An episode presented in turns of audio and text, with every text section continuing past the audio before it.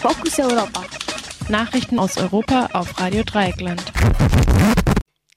Unter dem Motto Behindert und verrückt feiern wird am morgigen Samstag in Berlin die erste Pride Parade stattfinden. In dem Aufruf im Netz zur Pride Parade heißt es Freaks und Krüppel, Verrückte und Lahme, Eigensinnige und Blinde, Kranke und Normalgestörte, tanzt Barrieren weg, scheißt auf Diagnosen, küsst den Wahnsinn wach, hüpft über Schubladen, kommt raus auf die Straße, denn sie gehört uns. Antje vom Vorbereitungsbündnis mit dem Wort Krüppel direkt lehnen wir uns so ein bisschen an an die Krüppelbewegung, die es in Deutschland gab in den 80ern. Also wird auch Behindertenbewegung genannt, aber da gab es eben auch viele Menschen mit körperlicher Behinderung, die sich selbst als Krüppel bezeichnet haben, um eben damit also natürlich auch so zu schockieren, aber auch so einen positiven Bezug zu dem Begriff wieder selbst zu erlangen und auch auf Missstände aufmerksam zu machen. Und wir dachten halt auch, dass eigentlich das Wort ja auch was sehr Widerständiges hat und Leute auf jeden Fall erstmal anspricht, zum Hingucken und weiter drüber nachzudenken. Die Parade mit Konzert, DJs, Performances und 20 Kilo Konfetti orientiert sich unter anderem an Konzepten aus Toronto und Chicago, den Disability and Mad Pride Parades, welche die große körperliche und psychische Vielfalt sichtbar machen und eine Vernetzung sowie Empowerment der Menschen untereinander ermöglichen will. Beginn ist am morgigen Samstag, den 13. Juli um 15 Uhr am Hermannplatz in Berlin. Wir haben eben auch versucht, nicht unbedingt in erster Linie Forderungen an den Staat zu stellen, obwohl die natürlich auch wichtig und notwendig sind, aber wollen eben mit der Parade erstmal die positiven Seiten, die Errungenschaften, die wir erreicht haben, in den Vordergrund stellen, um einfach ein positives Selbstgefühl erstmal mit uns zu bekommen und nicht in erster Linie uns als machtlose Bittsteller zu empfinden. Demonstrierende unterbrechen Plenum des portugiesischen Parlaments. Abdankung und nie wieder Faschismus riefen etwa 100 Mitglieder von Gewerkschaften des öffentlichen Sektors, nachdem sie am gestrigen Donnerstagnachmittag von der Zuschauertribüne Luftballons und bunte Papiere auf die Köpfe der Abgeordneten hatten regnen lassen. Nachdem die Präsidentin des Parlaments, Maria da Assunção Esteves, die Protestierenden wiederholt gebeten hatte, sich zurückzuziehen, ließ sie die Leute von Polizisten hinausdelegieren. Zitat, wir werden die Regeln des Zugangs zur Tribüne neu bedenken müssen. Wir wurden nicht gewählt, um Angst zu haben. Wir wollen respektiert werden, sagte sie schließlich und erntete dafür den Applaus der Abgeordneten der konservativen Regierungspartei PSD. Die Demonstration war laut und dauerte nur wenige Minuten. Das Parlament debattierte gerade über das sogenannte Requalifizierungsprogramm und das Anheben der Arbeitszeiten im öffentlichen Sektor.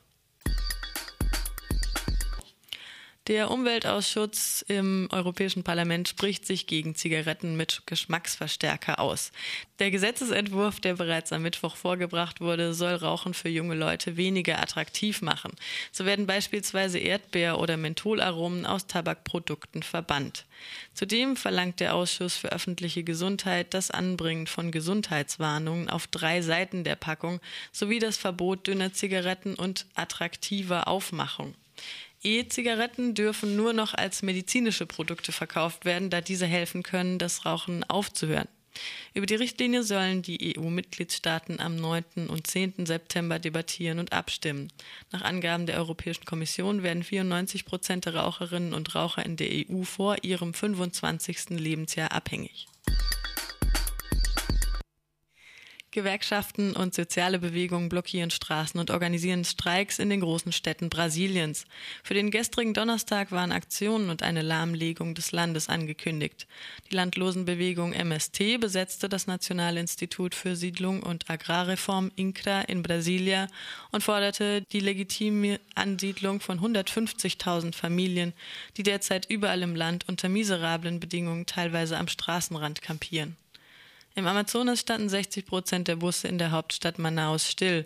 Die Bewegung für freie öffentliche Verkehrsmittel Passi Livri, feministische und schwarze Bewegungen beteiligten sich ebenfalls an den Aktionen. In São Paulo und Rio de Janeiro streikten Motorboys, Metallarbeiter und die Post. In Belo Horizonte stand die Metro komplett still. Des Weiteren gab es Demonstrationen und Blockaden. Die Liste der Forderungen ist lang. Die unabhängige Nachrichtenagentur Pulsar Brasil in Rio de Janeiro fasst die wichtigsten noch einmal zusammen. Schluss mit der Praxis des Outsourcing, Reduzierung der Arbeitszeiten, mehr Ressourcen für Gesundheitsversorgung und Bildung, gute öffentliche Transportmittel, Wertschätzung der Renten, Agrarreform, Demokratisierung der Medien, Abbruch der Versteigerung der Erdölreserven und viele mehr. Agência Pulsar com informações do Brasil atual, MST e com lutas. Homophobie in Russland erzeugt Gewalt. Ende Juni wurde die Adoption von russischen Kindern in Ländern, in denen Homo-Ehen und eheähnliche Verbindungen erlaubt sind, verboten. Dies gilt auch für heterosexuelle russische Paare, die in diesen Ländern wohnhaft sind.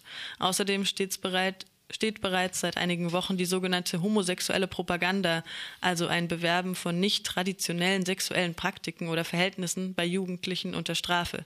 Die Initiative führte nun zu weiteren irrwitzigen Gesetzesvorschlägen, die beispielsweise Oralsex verbieten sollen oder die russischen Bürgerinnen und Bürgern maximal drei Eheschließungen erlauben soll. LGBT-Organisationen in St. Petersburg und das queere Filmfestival Side by Side würden nun zu ausländischen Spionen deklariert und zu Geldstrafen verurteilt. Zudem hat die homophobe Gesetzgebung eine regelrechte Jagd auf Schwule und Lesben zur Folge. Bekannt wurde in den letzten Wochen eine Bewegung von Neonazis, welche über soziale Netzwerke Kontakt zu homosexuellen Jugendlichen aufnimmt.